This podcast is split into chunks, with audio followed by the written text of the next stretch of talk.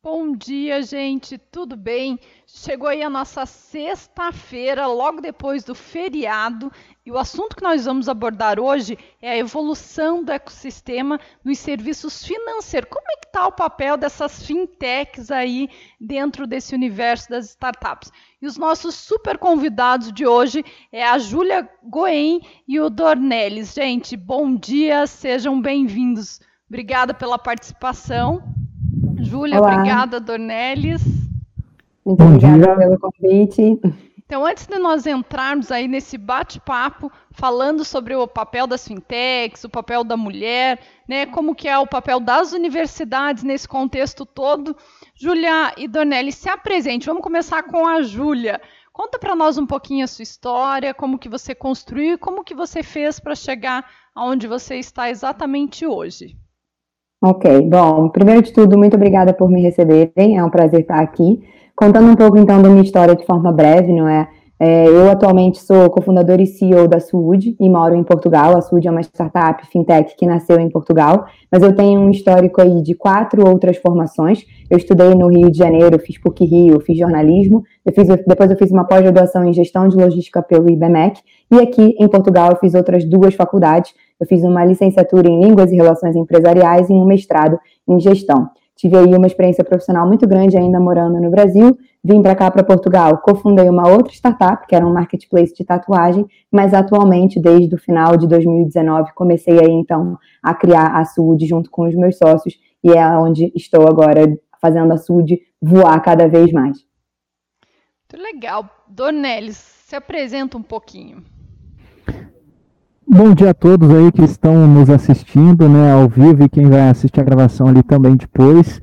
Eu sou o professor Donelis, eu sou engenheiro de formação, né, com mestrado e doutorado em métodos computacionais e engenharia. E a minha incursão aí no universo das startups, ela começa pela universidade, né? A gente tem um compromisso muito grande dentro das universidades com o papel formativo dos nossos alunos, né? É, de colocar profissionais que possam atuar no mercado. E a gente tem aí a, a perspectiva que no futuro, né, muitos dos nossos profissionais que vão sair das universidades vão caminhar para esse universo das startups. Hoje sou também é, mentor né, e advisor aí, é, em investimento de venture capital para as startups e auxilia aí também é, o ecossistema, né, trazendo o conhecimento né, das universidades e também buscando esse conhecimento das startups para dentro do nosso universo. Muito legal, hein? Currículo de peso hoje aqui no programa. Gente, é, vamos entrar nesse universo aí das fintechs e da digitalização. O que, que, aconteceu nesse processo da pandemia? Muitas empresas tiveram que acelerar isso né, de uma forma muito rápida. E a pandemia mostrou aí que alguns processos mais digitais não chega a ser efetivamente um bicho de sete cabeças como muita gente imaginou. Qual que é o olhar de vocês para isso? Então, na verdade, é, do meu ponto de vista, a pandemia trouxe um senso de urgência, não é? Não que mostrou que não é um bicho de sete cabeças, mas fez com que diversas empresas que se calhar não estavam prestando tanta atenção nisso tivessem que de fato fazer isso acontecer, porque senão os seus negócios iam praticamente morrer, não é, com a mudança toda do que aconteceu durante aí não só a, quarentena, mas a pandemia como um todo até agora. Eu acho ainda que assim, se a gente olha, não é, para os diversos cenários, o Zé da padaria ou a Dona Maria da padaria sofreu para fazer essa digitalização, seja ela do lado financeiro ou de uma forma geral dos processos. Outras empresas que, que por um lado, já deveriam ter essa digitalização até mais evoluída, o que fizeram foi de fato fazer ela acontecer e aí sim perceberam que em alguns aspectos não só existem diversos facilitadores, e aqui já puxando a minha sardinha, como a própria SUD, não é, para ajudar nesse sentido, mas outras várias, enfim, startups, empresas e fornecedores capazes também de ajudar nessa digitalização é, da, de uma empresa como um todo.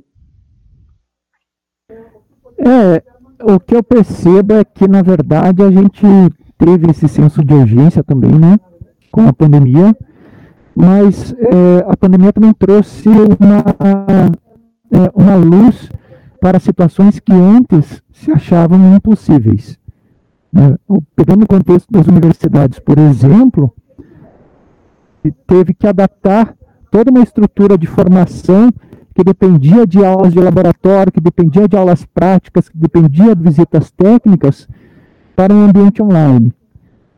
Né? E isso, o que antes a gente questionava, né? Pô, isso é impossível, não dá para fazer. Né? A gente teve a necessidade de pensar diferente. Então, foi um processo de inovação que aconteceu no, no setor educacional mesmo já tradicionalmente alinhado com a educação à distância, que a gente percebeu que houve uma evolução muito grande. Só que essa evolução, obviamente, ela trouxe uma necessidade do mercado. Precisamos né, eh, de tecnologias, precisamos de pessoas capacitadas em tecnologia, precisamos de empresas capacitadas em tecnologia para dar algum suporte. Né? No setor educacional menos, mas em outras áreas muito mais. E, isso, e com isso cresceu principalmente também os serviços financeiros, né, porque as transações online começaram a gerar volumes muito grandes de dinheiro e com isso a necessidade aí de você ter novas plataformas, ter formas diferentes de fazer transações bancárias, o Pix que surgiu, né, aí no finalzinho do ano passado. Então a gente teve toda uma estrutura do ecossistema que veio dar suporte para que essa transformação digital pudesse acontecer. E nesse sentido é que a gente sempre tem que estar tá buscando junto ao mercado, né?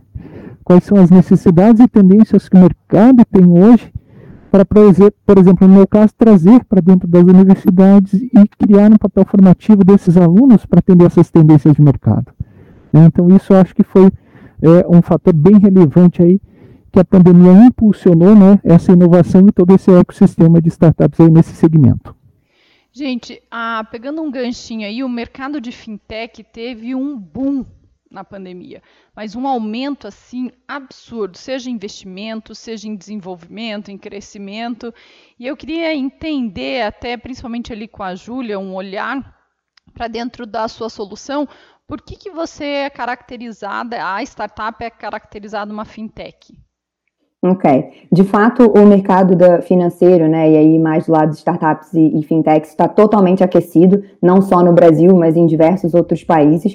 Falando um pouco da nossa solução, não é? A Saúde, na verdade, é uma plataforma para ajudar as empresas a cuidarem dos seus colaboradores. Por que, que a gente né, se integra, né, se encaixa como uma fintech? Porque, na verdade, a gente traz a combinação de serviços financeiros com funcionalidades dos recursos humanos, para aí sim melhor atender essa relação colaborador e empresa. Então, a gente tem, por exemplo, uma das nossas funcionalidades é o nosso cartão pré-pago, que ajuda aí na gestão dos benefícios flexíveis da empresa. Isso por si só já nos faz, né, no, no, já nos cai no enquadramento de uma fintech. Mas muito mais do que isso, tem diversas outras funcionalidades que a gente agrega, desde a oferta de, de pequenos empréstimos investimentos, para que o colaborador aí tenha, de fato, um acesso muito grande a diversas funcionalidades para não só se sentir mais cuidado, não é, e entender que é a empresa onde ele trabalha que está oferecendo isso para ele, mas principalmente para conseguir aí desenvolver uma melhor relação entre esse colaborador e a empresa onde ele trabalha. Professor, qual que é o seu olhar em relação às fintechs aí dentro né, do ecossistema? O que a gente percebe é que é, todo o cenário, na verdade, né, falando aqui um pouquinho mais do Brasil, todo o cenário no Brasil ele está mudando e está ficando mais propício né, para esse tipo de operação né, desde a mudança das leis trabalhistas, que acabam impactando na relação de trabalho entre empresa e empregador, e, consequentemente, né, na relação de pagamentos e monetização dessa relação, né, até nas grandes empresas que hoje têm a possibilidade de incorporar serviços financeiros como um dos serviços da própria empresa, deixando de depender de um sistema bancário. Hoje você não precisa ter um banco para ser uma fintech. Hoje você não precisa né, ter uma estrutura toda é, jurídica e física né, de um sistema bancário para você poder criar o seu próprio banco, né? ter pagamento, realizar pagamento, fazer transações bancárias e com isso você é, minimiza os custos operacionais que antes você tinha, né? É, com, com as tarifas bancárias. Porque, sendo a sua empresa, você incorpora essa tarifa bancária né, dentro do seu, da sua própria operação.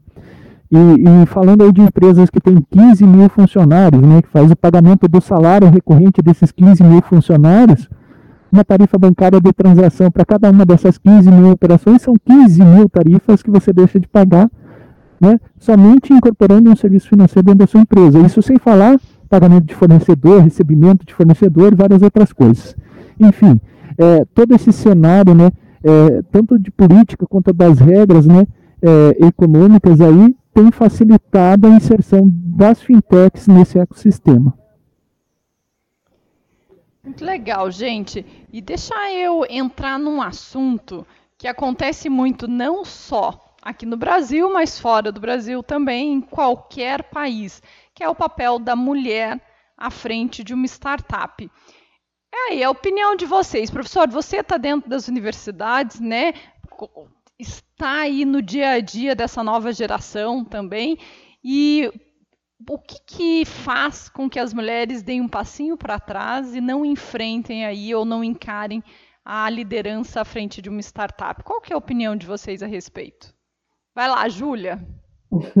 Então, na verdade, é, do meu ponto de vista, eu acho assim, é, não é nem a questão das mulheres não quererem enfrentar e, e e serem, ocuparem esse cargo de liderança. Eu acho que é muito mais falta de espaço do que e de oportunidade do que vontade da mulher. Na verdade, aos poucos eu enxergo que a gente está conseguindo cada vez mais ocupar esse espaço, mas honestamente, né, quando a gente olha para a sociedade como um todo, a sociedade ainda é muito machista. A gente né, tem aí milhares de anos baseados numa, numa fundação em que o homem era o líder e o, o responsável e tudo mais fazer essa transformação não é algo simples, é algo bastante complexo, que tem sim aos poucos acontecendo, mas honestamente eu acho que para nós mulheres, né, conseguirmos ter cada vez mais oportunidades e espaço, também falta as mulheres se apoiarem, não é? Infelizmente a gente também ainda vê muita disputa entre mulheres que influ influenciam isso também.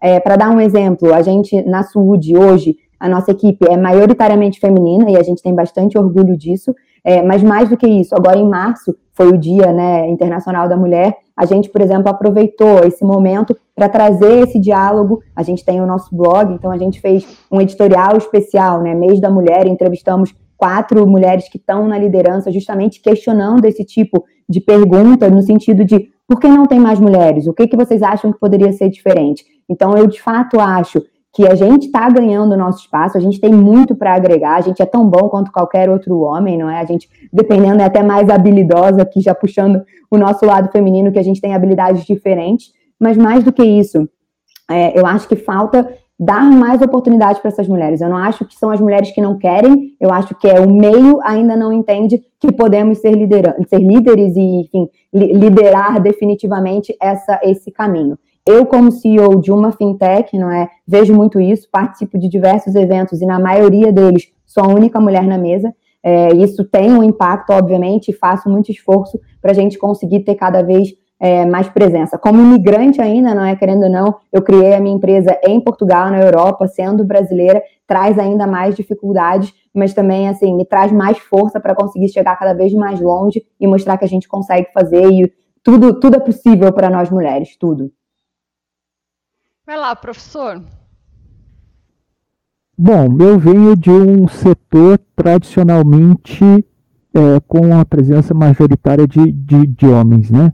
O setor da engenharia sempre foi muito marcado por homens. E o que eu vejo nesses meus 20 anos de experiência é que esse cenário tem mudado, né? E tem mudado já dentro das universidades. É, hoje as mulheres, elas realmente elas têm muito mais vontade né? E elas são muito mais ativas na busca daquilo que elas consideram que é importante.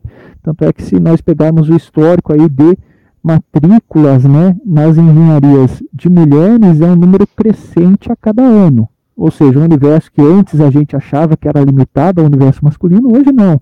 Hoje a gente tem mulheres desempenhando papéis dentro da engenharia é, com, com tanta excelência ou mais que os homens, né?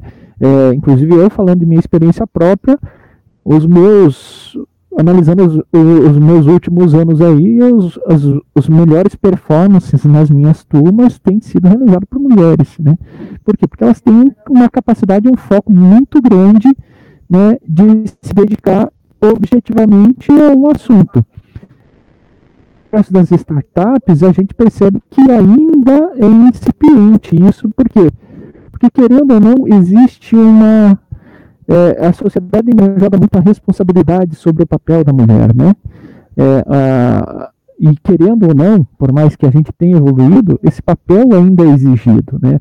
Da mulher com a presença mais em casa, da mulher como mãe, né? da mulher como a pessoa que tem que cuidar dos filhos, né? embora a gente tenha evoluído muito, e esse papel ainda pesa muito sobre as mulheres, e elas se cobram disso muito grande. A mulher não consegue ir para o trabalho e deixar os filhos em casa sem se preocupar com eles. Né? Quando a gente fala aí do homem, essa questão aí já fica é, já depende mais, mas geralmente eles não se preocupam muito menos com isso, porque eles jogam realmente essa responsabilidade né, para o lado feminino. É, mas a gente vê uma incursão muito grande de mulheres nas startups, e a gente está vendo que essa crescente aí está trazendo startups muito boas e está trazendo mulheres muito boas, né? É, o que dizer é desse sistema aqui. Hoje estou sendo aí, comandado por uma mulher que está à frente aí de uma aceleradora, aceleradora Thunder Connect, junto com a, com a Júlia aqui, que está como CEO de uma startup internacional. Né? Então, o que está acontecendo aqui hoje nesse streaming é reflexo dessa mudança, e eu acho que essa mudança ela é necessária, ela é positiva e vai ser crescente aí nos próximos anos. Sabe o que eu acho, gente? Eu sinto super falta das mulheres à frente, né? O nosso mundo aqui, a startup, esse ecossistema, a inovação, é um mundo mais masculino e de fato são poucas as mulheres que estão à frente. E até quando a gente convida pessoas, né, seja para o pitch, seja para a participação nos nossos programas, como as mulheres dão um passinho atrás e dizem assim: vai ele, vai ele. E por que não nós? Né? Então, eu, eu deixo aí, aproveitando o gancho da conversa, eu deixo convite para todas as mulheres que sentem vontade, que sentem um pouquinho de receio, que não sabem direito como fazer. A gente está aqui justamente para ajudá-las, para trazer, para encorajá-las, porque, de fato, as mulheres, gente, não desmerecendo de forma alguma nenhum gênero, mas as mulheres conseguem mesmo. Nós somos muito boas no que a gente faz. Então, dentro de uma startup que precisa ser ágil, precisa pensar em várias vários setores ao mesmo tempo, precisa se jogar, as mulheres têm uma habilidade assim fora do normal, né? Então fica o convite para todas nossas amigas aí que tenham essa vontade, né? Não só de entrar numa startup, não só de estar à frente de uma startup, mas também de qualquer área, de qualquer profissão que julgue-se masculina, porque hoje não tem mais nenhum gênero que a gente tenha que segurar ou levantar uma bandeira, né? Hoje, graças a Deus, estamos abertos aí para absolutamente tudo e para todos. Júlia, quer complementar? Sim, na verdade eu até acho é, que existem diversas formas de empreendedorismo, não é? Não é só o empreendedorismo da, da tecnologia, das startups, fintechs e coisas do gênero. Tem o empreendedorismo da, da, da, mãe, da senhora, que no seu dia a dia, às vezes, né? Isso no Brasil acontece muito, quase que o empreendedorismo forçado, não é? É uma pessoa que trabalhava numa empresa, que, como o professor Dornelles mencionou, virou mãe por qualquer razão, quis ser mãe e perdeu o emprego. Isso acontece tanto no Brasil. E aí essa mãe se vê sem ter o que fazer e, e acaba virando empreendedora para fazer, não sei, bolos, roupas, tantas coisas, né, que a, que a gente vê, tantos exemplos. Eu conheço algumas pessoas que passaram por essa situação. É, o que eu acho também que acontece, às vezes a gente também não tem tanta visibilidade, sabe? Eu acho que, assim, uma coisa é a falta das mulheres na liderança no sentido desse âmbito de inovação e, e tecnologia, como a Cauana estava a mencionar. Mas, por outro lado, tem tantas empreendedoras, né, que batalham tanto, que mereciam ter mais a sua cara disponível, né, o seu produto, o seu esforço. Então, eu, eu assim, assim como a Cauana fez o convite, eu também faço é, nas minhas redes sociais, no blog da SUD, a gente teria o maior prazer também de divulgar, enfim, esse tipo é, de pessoa e mostrar que as mulheres estão aí fazendo, trabalhando, conseguem fazer tanto ou mais do que os homens, que essa distinção de gênero não faz o menor sentido, não é? O feminismo hoje é, ainda tem um papel muito importante, né? Nada mais do que a gente quer é a igualdade entre todos nós, igualdade de oportunidades, e é isso que é o mais importante. Então, assim, tem, tem batalha e não tem nada que a gente não possa fazer, contanto que a gente queira e lute para fazer isso acontecer. Isso aí, gente. Vamos entrar agora um pouquinho no assunto da operação da startup, o dia a dia ali, a rotina. É, Júlia, fala para nós, dentro no sentido Brasil e no sentido Portugal, como que funciona essa rotina, essa operação? Você acha, você sentiu que é a mesma coisa aqui e aí, ou você acha que aí é um pouquinho diferente pela cultura? Conta um pouquinho dessa experiência para nós. Ok. É, a SUD, na verdade, vai entrar no Brasil em breve. A gente ainda não está operacional no Brasil, a gente está operacional em Portugal, mas como eu mencionei no início, né, eu tenho muita experiência profissional pessoal no Brasil, então, obviamente, eu consigo sentir essa diferença em termos operacionais. Aqui em Portugal, é, com certeza tem uma diferença cultural em termos de, de, como as coisas funcionam. Mesmo o próprio português, as pessoas às vezes não têm essa noção. A gente fala a mesma língua, mas não fala, não é? Eu estou aqui há cinco anos e brinco que até hoje eu continuo aprendendo palavras novas, então tem que ter esse cuidado, né? A gente, quando comunica para o público de Portugal, né, para os nossos potenciais clientes. A gente foi atrás de ter colaboradores para ajudar nessa tradução, entre aspas, não é? Mas para ter esse cuidado. Mas de uma forma geral, é, eu não tenho o que reclamar em sentidos né, de preconceito nem nada disso. Infelizmente, aqui em Portugal ainda existe muito isso. Mas eu, Júlia, né, e a Sud como um todo, nunca passou por isso. Mas é, os timings são diferentes. Por exemplo, as reuniões com clientes, Portugal, muitos portugueses se atrasam para as reuniões, então você está esperando uma você, você agenda uma reunião para as nove, eles estão acostumados a ser pelas nove, não às nove. Então tem algumas diferenças assim pequenas que você vai se acostumando, né? E mesmo a linguagem, por exemplo, aqui é muito raro você, os, os portugueses usarem o você, né? Que para nós é tão comum, é, mas para cá isso é quase ofensivo dependendo da situação. No Brasil, né, a gente aqui, quando né, tá montando aí, começando a ver a nossa entrada no mercado brasileiro para em breve, é, a gente tem já diversas mudanças em termos também de atuação e mesmo de tamanho de empresas. Né? A gente está falando de um país em Portugal que são 10 milhões de pessoas, um Brasil que é, eu brinco que é um continente, né, não é um país, que por um lado tem diversas vantagens em termos é, mesmo regulamentais, é, de legislação, mas por outro lado, se a gente está falando com pessoas do Nordeste, do Sul,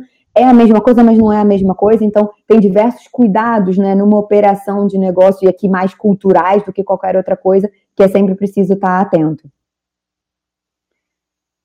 Professor, seu olhar aí do Brasil em relação a outros países, dentro do escopo das startups, como é? Divide com a gente um pouquinho. Então vamos lá. É, é, nós temos. Eu vou ser bem objetivo, pra, porque esse assunto poderia. A gente poderia ficar horas aqui falando. É, nós temos uma vantagem competitiva nas startups com relação a outros países, que é a nossa capacidade criativa. Né? O brasileiro ele tem uma capacidade criativa de gerar soluções a partir de problemas muito grande. É claro que nem todas essas soluções vão gerar bons negócios, né? Nem toda essa criatividade vai gerar uma grande ideia que vai gerar uma empresa é, que vai ser uma unicórnio. Mas a gente tem essa habilidade. Isso faz com que, principalmente nos estágios iniciais, as startups se saiam muito bem. Porque daí elas dependem de menos conhecimento técnico, né, o hard skill, e elas vão para o soft skill, que são aquelas habilidades interpessoais e emocionais que fazem com que a startup no início se desenvolva. Em contrapartida, né, nós temos muita pouca oportunidade de investimento ainda né, para as nossas startups aqui no Brasil. Né? É diferente né, das oportunidades de investimento que aparecem lá fora. É, falando da operação em si, né, é, é mais difícil a parte burocrática no Brasil, inclusive para você ter recursos tecnológicos para desenvolver a sua startup, fica mais caro, né? Muitos recursos tecnológicos a gente compra em dólar, mas a gente ganha em real. Então só ali a, a desvantagem da moeda já deixa é, as startups brasileiras um, um pouquinho para trás, né? É, enquanto que lá fora é, essas oportunidades, esse acesso à tecnologia é mais é, acessível, né? para as startups. É, em termos do ecossistema, eu vejo que o ecossistema brasileiro ele tem um aspecto muito grande de cooperação, né? enquanto que lá fora, é, pelas experiências que, que eu tive, a gente vê que existe uma, uma, boa, uma boa parcela aí de competição né, nesse cenário. Então, aqui no Brasil, a gente vê startup colaborando com startup para andar juntas crescerem, né? É, startups que estão no mesmo nicho, no mesmo modelo de negócio, que de repente se fundem e viram uma única startup para gerar um modelo de negócio mais rentável, ganharem mais força. Então, esse aspecto colaborativo do nosso, do nosso ecossistema é extremamente importante. E eu percebo também que o lado social, responsabilidade social socioambiental, as nossas startups aqui, elas têm um viés socioambiental né, muito forte desde a sua proposta de valor. Então, são só alguns aspectos assim para diferenciar os ecossistemas né, que a gente tem aqui no Brasil e lá fora. Muito legal, gente. Com a experiência de vocês, é, ouvindo aí vocês falarem, o que, que nós podemos trazer, né? Um olhar bem abrangente aí em nível mundial, né? Porque todo, cada programa a gente traz um pessoal de fora, vê como é que funciona Vale do Silício, como funciona o Brasil, como funciona Israel, como funciona Portugal e como nós estamos crescendo. Né, ainda é um assunto muito novo, né, startup, inovação, ainda pouquíssimas pessoas entendem de fato do que nós estamos falando e nós temos muito ainda que conquistar, que crescer. E para esse processo acontecer, a gente está aí num um conhecimento contínuo, constante, não podemos, parar de estudar nunca, não podemos parar para dar uma cochilada, porque esse mundo não nos permite. Nós temos o tempo todo que estar nos aprimorando e melhorando. O que, que vocês fariam diferente? Né, é, o professor entrando no escopo ali até da universidade, porque os alunos também estão mudando, a geração está exigindo um pouquinho diferente. O que, que vocês, no papel que vocês estão hoje, fariam diferente para estarem melhores, vamos dizer assim, amanhã?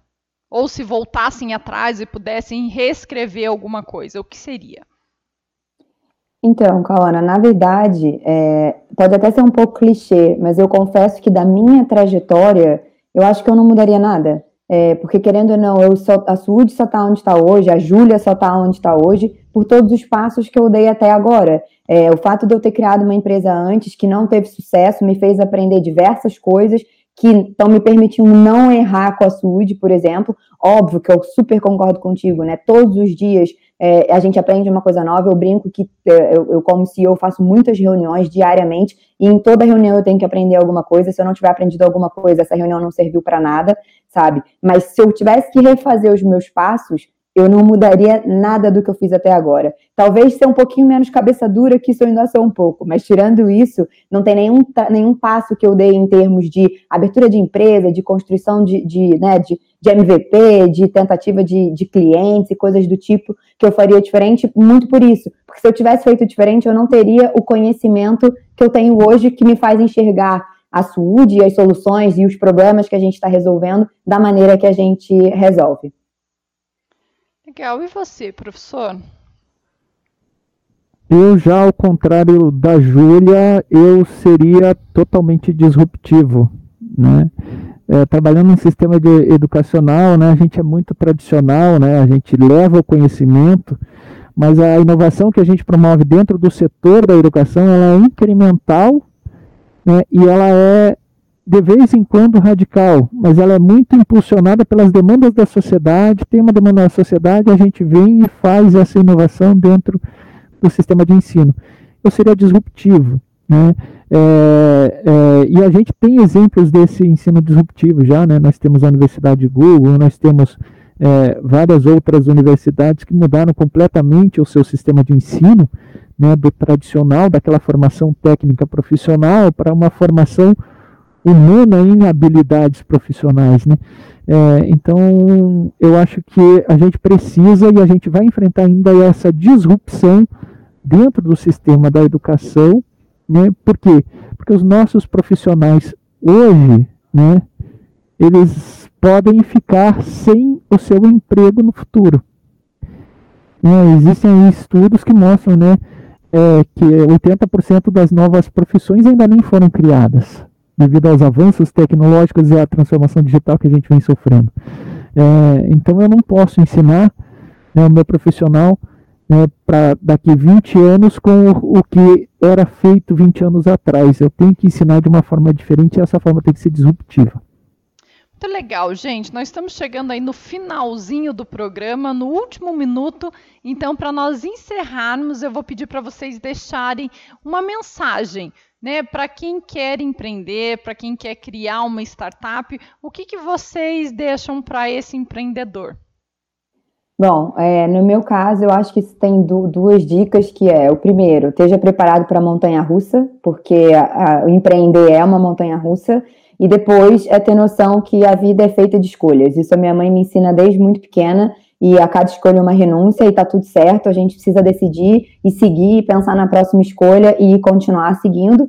E por fim, tá tudo certo desistir, ok? Essa, é, você vai, pode ter uma primeira empresa para depois acertar na segunda, as pessoas vão acertando com o passar do tempo. O que importa é que você sente, faça e tente fazer principalmente. A minha principal dica é nunca acredite que tudo que você sabe é tudo aquilo que você precisa saber. A gente sempre está num aprendizado constante. A evolução, a tecnologia tem nos mostrado isso, né, que a gente precisa se adaptar constantemente a mudanças. Então não fique parado. Se você não mudar, né, o ecossistema ao seu lado está mudando e você pode perder o seu espaço. É isso aí, gente. Obrigada pela participação de vocês. Obrigada por dividir um pouquinho aí dessas histórias né, e contribuir com o nosso programa, com o nosso dia a dia, com os nossos empreendedores e aí com todo o nosso ecossistema. Desejo um excelente final de semana e que a gente durma, né, pensando em tudo isso que eles trouxeram para nós. Gente, bom final de semana. Ficamos por aqui. Tchau, tchau. Tchau, tchau.